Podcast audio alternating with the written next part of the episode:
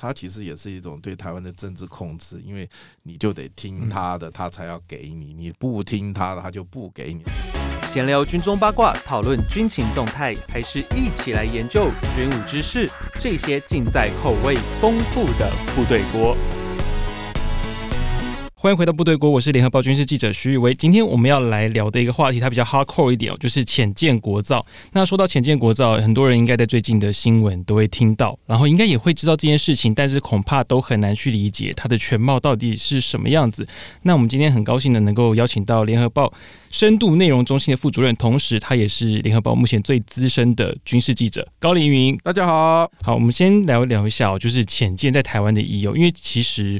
潜舰国造在最近的新闻里面，其实都喊得震天假响啊，就是大家都说啊，潜舰一定要造，尤其政府了，都说潜舰一定要造，一定要造。那这个潜舰到底对台湾来说，李云哥他有那么重要吗？呃，很重要，因为如果我们讲两岸的军力的话，大陆数量当然是超过我们。那在这个时候，我们怎么样能够改变台湾的这个？在这个当中的平衡就是靠潜舰，潜舰因为它是主要是在水下的活动，它的隐匿，所以它所产生的威胁就跟水面舰不一样。那台湾四面环海，无论如何，两岸最后怎么发展，假设有一天要动武了，它终是要渡海过来。那潜舰是防卫台海，不管是在台湾海峡、东部的海域、深海的地区，这些潜舰都是。呃，对台湾来讲是比较有能够产生吓阻的兵器。嗯，那但因为台湾过去，呃，因为工业能力的关系，还有国际的政治因素，所以潜舰我们买不不太容易买得到。那最好的突破方式就是自自己学的怎么造。那台湾现在四艘潜舰里面，其实都已经有几十年的光景了。两艘比较老的，甚至是二战那个时候留下来的。那比较新的，那已经是一九八零年代的产品。那后来就没办法再买到。那一定要突破这个困难的话，就是自己学的怎么造。那这个技术对台湾来讲，绝对是必要的。那可是，呃，像目前的那个剑龙级啦，就是海海龙海虎这两艘是一九八七年、一九八八年，然后他们后来其实升级，就是因为本来只能打鱼雷嘛，那后来就是有潜射鱼叉，然后目前是在做战系的升级。对对，然后之前那个海狮海豹就不用讲，因为它是二战的产物。嗯，海狮海豹当年的取得有当时的背景了啊，在那个时候，民国六十几年的时候拿到这个潜舰，对美国人来讲。他就是把他两个他不要的东西，可是对台湾来讲很重要，因为当时是他们当然不希望我们台湾有攻击大陆的能力，但是我们那个时候是用这个所谓说反潜训练，说我要反潜，我总要有个潜水艇在水底下跑，我才能够训练，是用这个名义去跟美国人要来的。那可是要来，他维护的成本还是很高，嗯，呃，他很多外面讲说他的鱼雷管被封掉，其实没有那个。这个这两艘老潜舰主副级的来到台湾，它的鱼雷管是有的，它是有攻击能力，只是美国不卖鱼雷给我们而已。是，那要突破这些问题，就是你没有，那你就要自己想办法造。那当然那个时候我们的工业能力还不够，所以没办法造。所以一直到后来，像荷兰买了两艘以后，那个是呃鱼雷也是没有，也是另外买的。是，好，那个这些东西都是你看到都是国际外交的限制啊，那个是没办法的事，那只好。想办法，像比如像中科院也要自己研发鱼雷，这个就是要能够我们自己要控制它的来源。像那个金龙级之前用的 SUT 鱼雷，就问题就很多。它问题多不是因为它设计不好，而是因为太久了。对，那还有在操作上面训练的问题，因为之前它曾经打到岸上这些问题，那不是因为说他们呃这个鱼雷性能不好，性能有问题，而是说它当时可能是因为它在。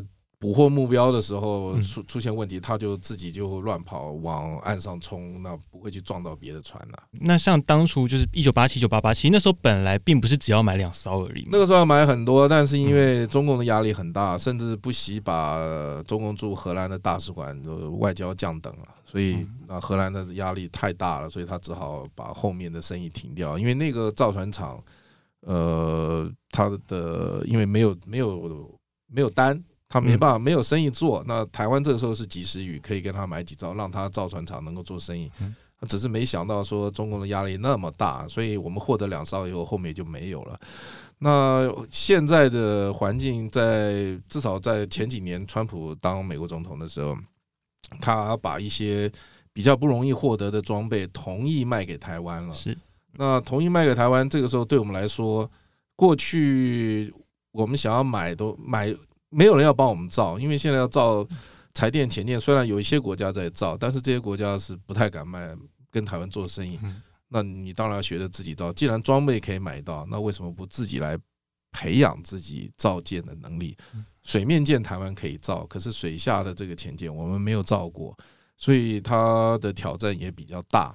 那当然就会在现在的外交处境下，要采用一些不太正规的方式。那但是这个也就是，呃，这几年来一直被大家非议或批评的地方，就是说你不是用正常的方式来来来造这个潜舰。嗯，那其实说到就军购这一块，其实这个最早以受柴电潜舰了，好像可以回溯到零一年小布希那个时候嘛。小布希那个时候发烧，嗯，这是一个意外，因为他就算要卖，美国也没东西卖给你。嗯，因为美国是不造柴电潜舰的，美国它都是核潜舰。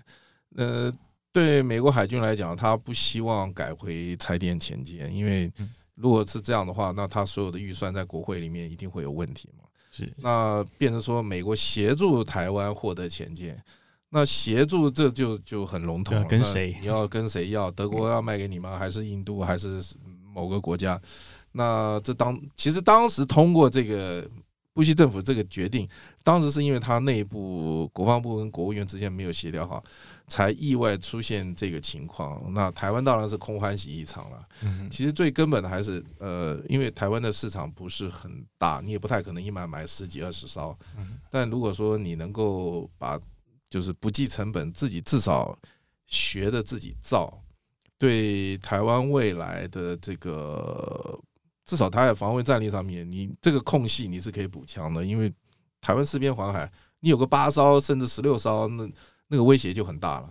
嗯，那我这样很好奇啊，就是因为那时候八艘柴电前，但当然那个时候都是空欢喜一场了。可是后来就是我们决定要自制之后的构型就变得不一样，因为本来大家都认为说应该是十字多，可是后来我们却改了 X X 舵。对，然后本来应该是应该要走 AIP，然后后来却变成我们要走全锂电。呃，这好像这这个变化还蛮大的。它。你决定它要是什么舵，这还是跟因为我们取得的设计图的参考有关系。因为每个设计图它有不同的来源。那 AIP 崛起系统很好，可是要获得这个技术很贵。嗯那如果能够有锂电池取代铅酸电池，它其实是另外一种的崛起，不，当然不是崛起，但是它可以替代了那个那个技术的困难。但是因为锂电池这个也有问题，因为你要获得它，还不如自己研发。当然，自己研发成本还是会高一点。呃，它不只是电池，还有它的软体管理，因为它是它不是一大颗，它是很多颗，你要用软体来来来管理它的电的使用。那锂电池当然比传统的铅酸电池要好一点，它。铅酸电池你一定要换气啊，那锂电池就没这个问题啊，比较比较比较简单，而且如果能够自己做得出来是最好了，不然在国际上买一些凑合凑合还是可以用。那那就是在没有获得呃 AIP 的情况下，呃第二好的选项。那时候听说就在改 X 度的时候，他们有讲说这个构型对于台湾的西部海域，尤其就台湾海峡啦，好像比较有利，是这样子吗？嗯，其实台湾海峡不是太深了，只有靠呃澎湖那一带有个大家所谓的黑水沟，那个地方是水域比较深一点。嗯，台湾海峡的水水深不深，它并不太适合潜舰的作战，主要还是在东部这边比较深，那是比较适合。在台海，你如果它就是三四十公尺吧，了不起。嗯，所以讲说是座谈来用。对了，但其实。以台湾海峡这么狭窄的范围而言，呃，对岸任何的船舰要来台湾都不容易，因为太窄了。嗯，台湾所有现在，嗯，我打个比方，我没有泄露军事机密啊。假设在东引岛有飞弹阵地，在淡水有飞弹阵地，在澎湖有飞弹阵地，它就会形成一个三角的区域，所有的船经过这边都可以被这三个地方的飞弹。打中，或者说你你就算是靠南台湾澎湖的，还是为什么澎湖重要？因为它在台海中间，他只要在那个地方有反舰飞弹阵地，他就可以威胁渡过台海的船只。那你你你现在要通过台湾海峡，就计算从台湾本岛，现在为什么发展那么多的反舰飞弹，也是要在这个短短的几百公里的海域里面，让它变成一个是无法操作的。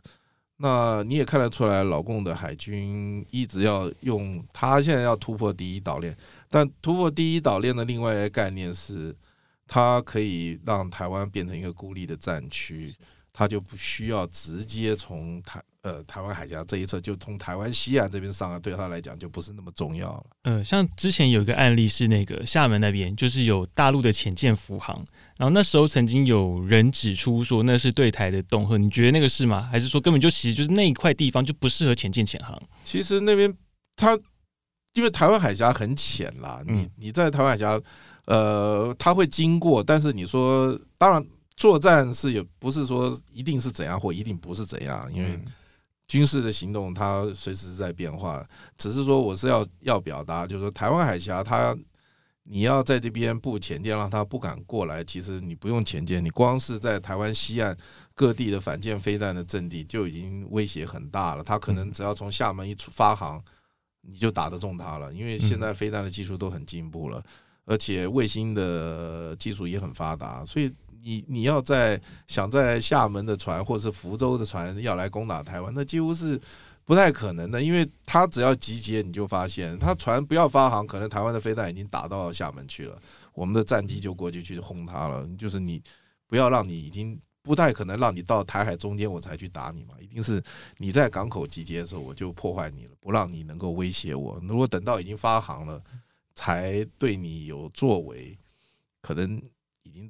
那个时候可能表示说，他们的军事行动早就开始了，双方的空战啊什么的，已经那个伤亡啊跟破坏都已经开始了。而是在台湾来讲，虽然不做第一集，但是你至少要还击要快啊。是，像之前很多人都会讲说，那个大陆前进会埋伏港口啊那些，那就是以目前台湾，因为我们的主要军港几乎都还是在西部为主，那这个东西缺可可能吗？可当然是可能啦，因为。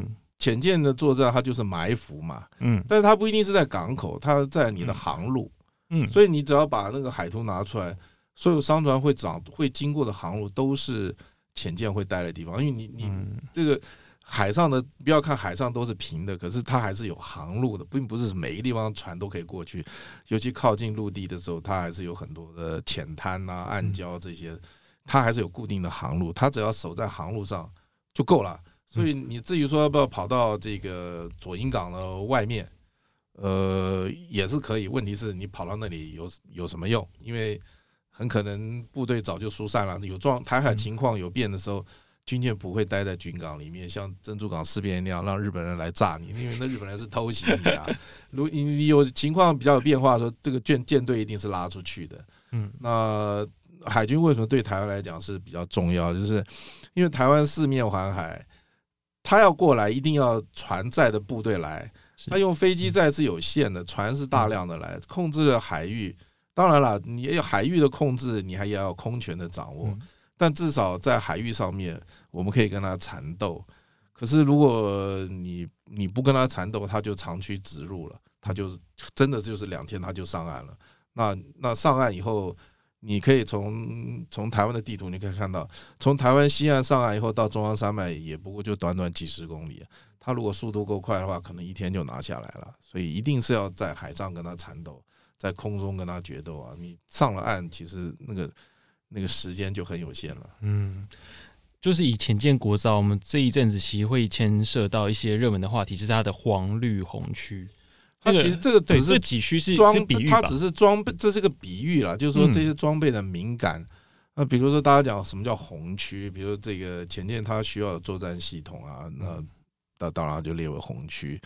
那现在这个都不是问题了，因为这些是台湾现在不是用军售，我们是用商售的方式，嗯，去跟这些不同的厂商谈。那这些合约都签了，那基本上美国也会卖，因为在川普总统时代的政策就是要卖。嗯，就卖给你，对我来讲，我就是卖东西给你，做不做得出来是你台湾自己的能力。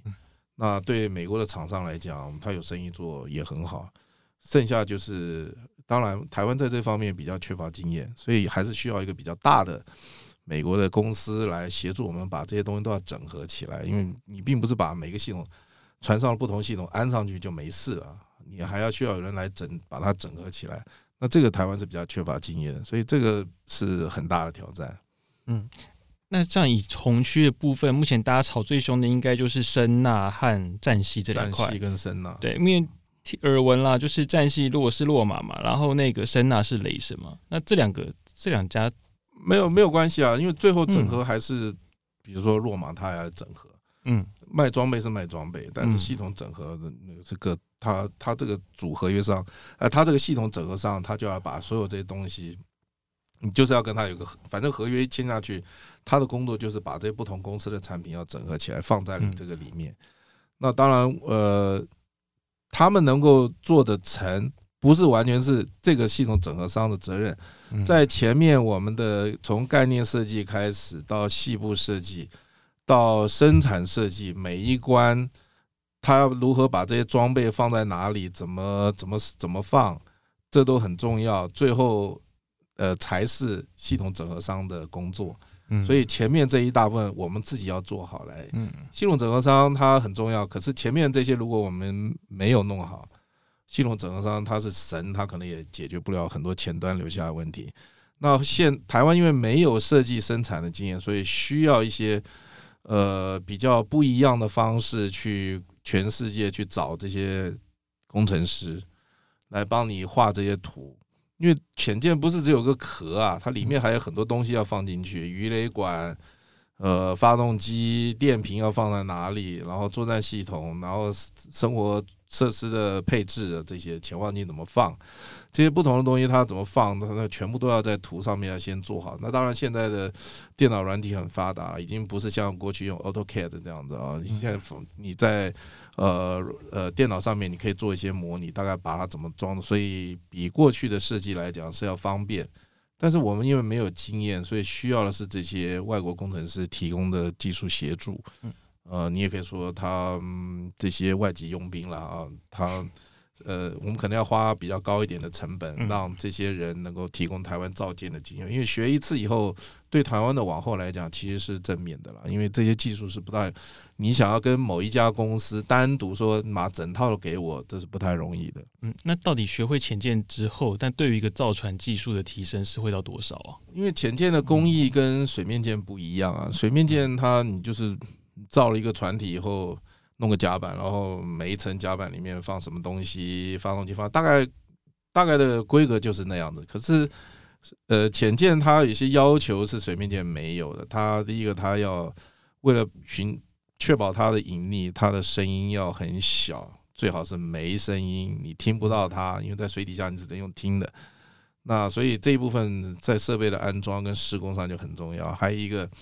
潜舰它为了维持它水下航行的平衡，它每一个装备要怎么放，放在哪里，它的配重，并不是你今天讲说它一千吨啊太重了，我就把其中的两百吨拿掉就可以，不是的，因为你拿掉这两百吨，你要怎么剩下的八百吨要怎么分配，跟它整体的平衡都有关系，所以它比较复杂。那这一部分是比较细节，可是。它牵涉到以后你造出来船到底能不能够在海底下走？它不是只能在水上浮的而已，你要下去还能够上来。那另外台船本身的造舰的工艺，因为潜舰它的那个焊接要求的水准也比较高，所以台船的本身的工艺也会提升。那这个东西就是要还是需要一些有经验的国家跟这些工程师。来协助台船把这一部分这个船体的船壳的这个生产，把它的技术给提升起来。那只要能够做了，那我们的那个船艺造船的工艺的水准就会提高了。嗯，那我们接接下来就要进入到比较深水区，就是非传统军购的美角。这个因为浅见国造它并不是一个传统军购案，其实台湾已经蛮久没有这样子的购案了。其实就是说在。呃，从一九七九年我们跟美国没有邦交以后，嗯，呃，台湾要因为你过去当然美国是我们最大的那个军武的来源，嗯，可是它往往会还是会有一些政治因素，我们就不太容易是一个买方市场，也不太容易说，因为我想要什么我就能买到什么了。那当然，美国不是对台湾不友善，而是他有些政治考虑，他。也许现在不卖给你，要等十年以后才卖给你。但但那个时候对我们来讲，我们觉得可能已经不符合我的需求。你说例如 F 三十五之类的吗？对对，真的。那 F 三十五太贵了。那你要不还有一个是你养不养得起的问题啊？因为你买这架飞机，你可能空军都不要活了，就为了养它都没钱。但是就是说，你你自己如果能够有办法突破一些呃管道去生产、去制造，嗯，你就能够获得主动。因为其实军事上面的作为。呃，最好就是你能够有主动。那不管你是打仗还是你你装备的获得，你能够自己能够有一些管道，即便它不是，因为我们已经被美国的这个 FMS 就是外国军售那个框框绑得很死，所以大家的想法跟观念就会被困在那个上面，而不能够在其他比较呃有点弹性的作为上面能够找找到对自己有利的一些方式，因为。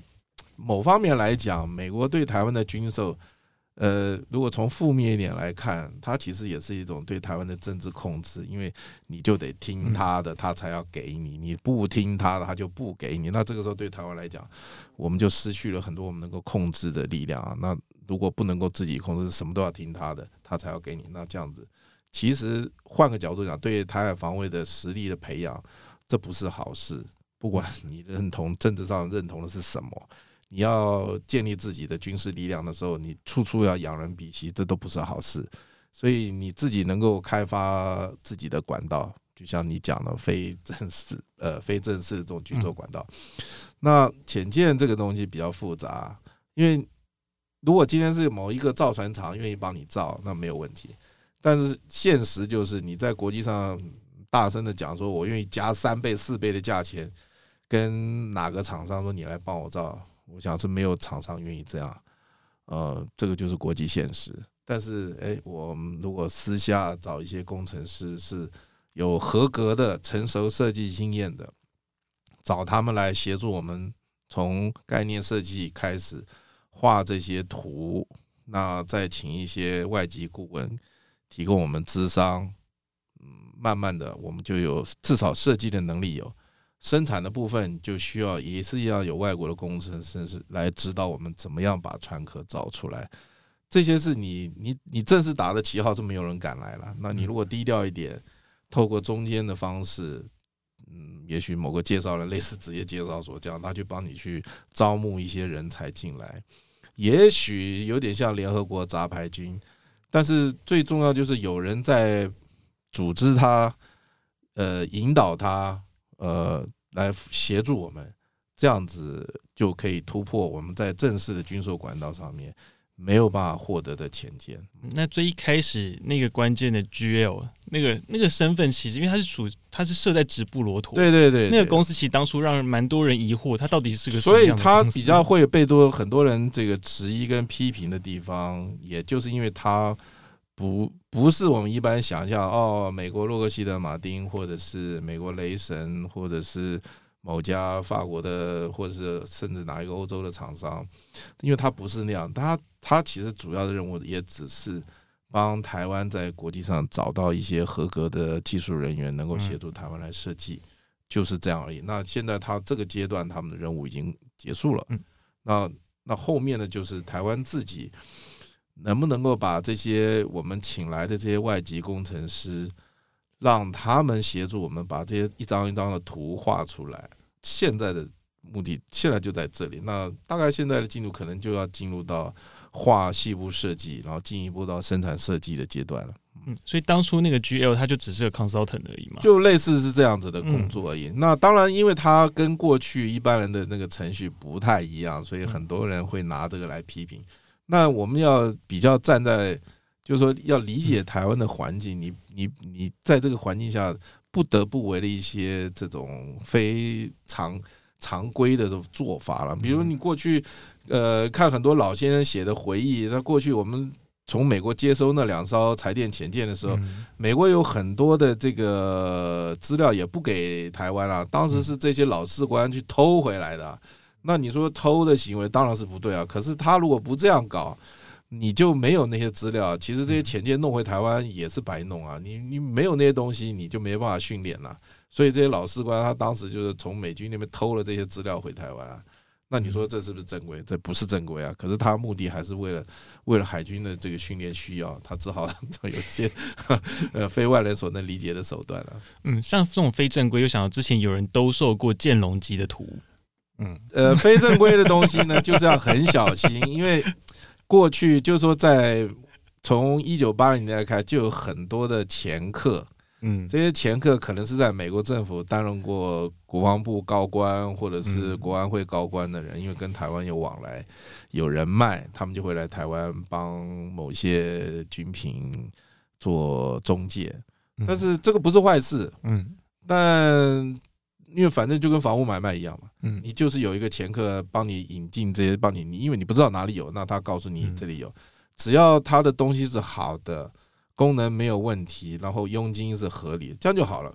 嗯，可是就是因为后来发生了引清蜂蜜啊以后，大家就对这个拉法叶案了啊，这些对对开始对这个军事采购，对于有佣金啦，对于掮客啊，就挂了很多负面的印象。但其实，在我们很多获得的军品，它就是透过有些真的就是前客引进的，它东西也是很好，没问题啊。嗯，那。不必太急着对这些非正规的管道赋予它不太好的这种批评了。可是只要说这些东西它是合法管道取得，因为他如果来来引荐这些东西，呃，美国也愿意卖，那个都是那一定都是要照美国的法令走，他不可能偷偷的装到船上就运到台湾来，后面的程序都还是要符合这个国家出口的程序，因为所有的军事装备出口一定要这个。当地的国家同意才行啊，所以你只是前面的那个阶段是不太不是一般的官方对官方，前面的阶段很可能就是一些私人关系啊，但是后面他能够取得对方政府的许可，那那就是没问题的东西啊。嗯，那你目前现在前建国造在做船段这一块了嘛？已经开始在做了吗？船段在台船的工厂里面，保安非常严格，进去不能带手机，出入要登记。嗯，啊，那因为毕竟这是一个敏感的工程，那不管这不只是说防媒体或防什么，呃，对岸当然也希望知道台湾在前建国造的进度，这个对他们的军事作为来讲也是重要的情报收益，所以在高雄还算是蛮。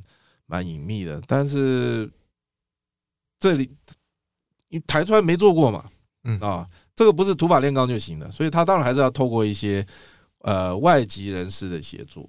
那外籍人士就是知道我们到底怎么样把这个船，把一片钢能够敲敲成那个船圆形的壳，而且要增圆，要怎么把它组合起来，怎么焊接，这些都需要技术指导。那就反正现在就是靠这些外籍人士的协助了。因为本来那时候技术顾问标是要拆六项嘛，然后后来好像又改，因为这个不太容易啦。你要拆开来啊，因为这都牵涉到这些技术顾问他们服务，因为服务就是要收费嘛。嗯，那如果其实技术顾问标这个问题不是那么严重了，因为只要他能够来来来给你，你买的就是服务嘛。嗯，那。呃，这个某国人士，反正现在在台船是频频出入，那他就是给我们的技术协助。嗯，那可是这当中就是说，他我们要理解的是，因为他的方式跟一般的不太一样，所以它的成本会高一点。嗯啊，那我觉得就是说，以现在台湾的处境而言，我们付出，我们本来在军事采购上面，我们就不是买方市场。所以在这个上面稍微付出高一点点的代价啊，如果能够获得理想的产品，我觉得是可以接受的了。嗯，不过目前它是呃，大概有分几个国家，我们现在也不太能直接这样讲。但是它其实算是个蛮联合国的一个。对对对，就是它，因为你从画设计图，它就有很多国家参与，呃，个人呐，不是国家，就是很多国家的这些人，很多的外国人参与。那你在台船要造这个船体、船段。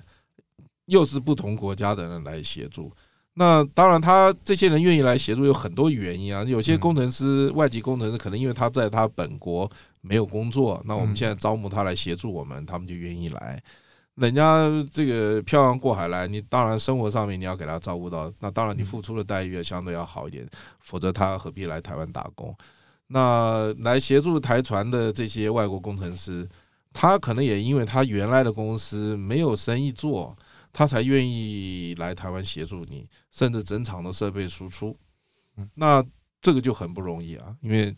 整个来造船段的这些设备，你要能够整场输出到台湾，这可能在呃某些国家你是谈不下去的。但是也许有些地方运气好，他实在是生意熬不下去了，那台湾愿意花多花点钱，合理的价格内多花一点，然后很低调的引进，不要敲锣打鼓。所以你会发现。